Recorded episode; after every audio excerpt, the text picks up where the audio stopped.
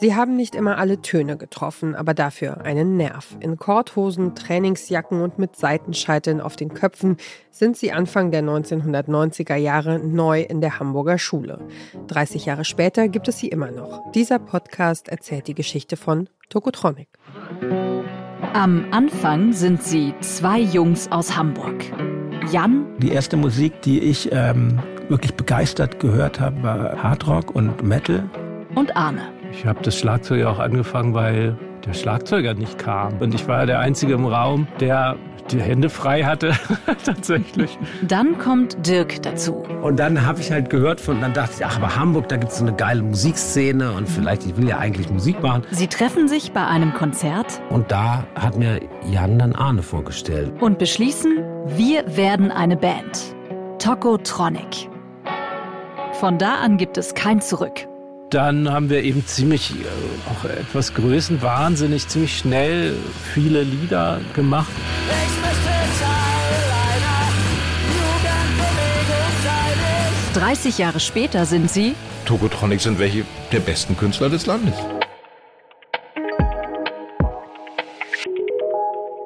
Aber wie kommt das? Wie schafft es eine Band, nie egal zu sein? Diese Frage versucht unser heutiger Podcast-Tipp zu beantworten. This Band is Tokotronic heißt der und ihr hört den Podcast Podcast von Detektor FM.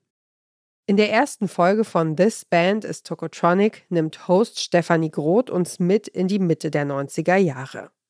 1996 ist die Band zu einer Veranstaltung nach Köln eingeladen. Der Musiksender Viva verleiht dort seinen Musikpreis Komet. Überraschend gewinnen auch Tokotronic und zwar in der Kategorie Jung, Deutsch und auf dem Weg nach oben. Weil die Band die Bezeichnung der Kategorie Zitat eklig findet, lehnt sie den Preis ab. Man wolle nicht jung sein und man wolle auch nicht deutsch sein, hieß es damals. Auf Deutsch gesungen wird trotzdem, auch wenn das nicht für alle Bandmitglieder das naheliegendste ist. Bei Dirk läuft englischsprachiger Punk und Grunge, aber auch Folk- und Singer-Songwriter-Musik aus den USA und England. Und er schreibt, schon lange bevor er auf Jan und Arne trifft, jede Menge Songs. Es gibt da nur einen Haken. Ich habe immer versucht, meine Vorbilder zu imitieren und zwar in jeder meiner Lebensphasen die jeweiligen Vorbilder. Ähm, und äh, dabei haben eigentlich deutschsprachige Texte nie eine Rolle bei mir gespielt. Und als ich nach Hamburg kam, hatte ich auch Songs im Gepäck und die waren auch auf Englisch. Ich glaube, Arne und ich hätten keinen Bock gehabt, in einer Band zu spielen mit englischen Texten. Das fanden wir irgendwie affektiert. Dirk hat seine Texte damals also kurzerhand einfach ins Deutsche übersetzt und an manchen Stellen geschmunzelt über die ein oder andere Formulierung, die ungewollt komisch klang. Die Band spielt in Hamburger Kneipen und Bars, im Goldenen Pudel oder in der Roten Flora etwa. Sie nehmen auch bald ihre ersten Songs auf und Schlagzeuger Arne Zank weiß damals genau, wem er die Aufnahmen vorspielen will. Mein Opa, mütterlicherseits, der auch selber äh, Musik gemacht hat, so als Alleinunterhalter und mit Band, also mit so Hammond-Orgel und so. Dem habe ich unsere erste Single vorgespielt, die wir im Proberaum aufgenommen haben. Und war sehr stolz damit so. Und der meinte so, oh, da haben sie euch aber verarscht. Das muss, das, da haben sie uns übers Ohr gehauen da musste er noch mal hin und so, da, da, da hätte man noch was draus machen, hätte man noch mehr draus machen können, bisschen Hall drauf und so, da haben sie euch behumst. So. Ja. Behumst? ja, äh, sowas. So.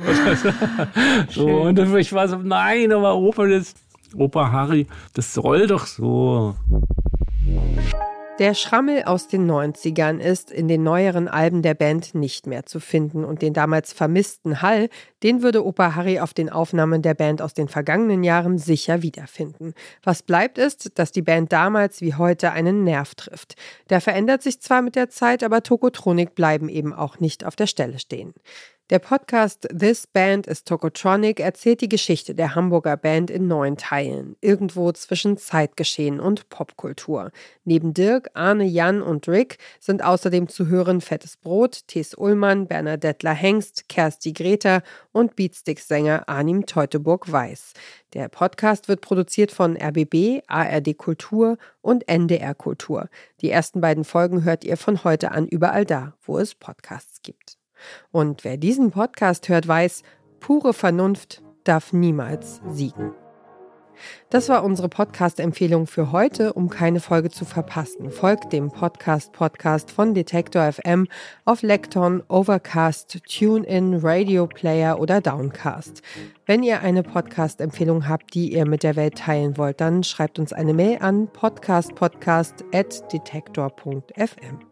Und wenn ihr auch sonst keine Neuigkeiten von unserem Podcast Radio Detektor FM verpassen wollt, dann abonniert doch unseren Newsletter. Darin erfahrt ihr einmal im Monat von unseren Highlights und Verlosungen.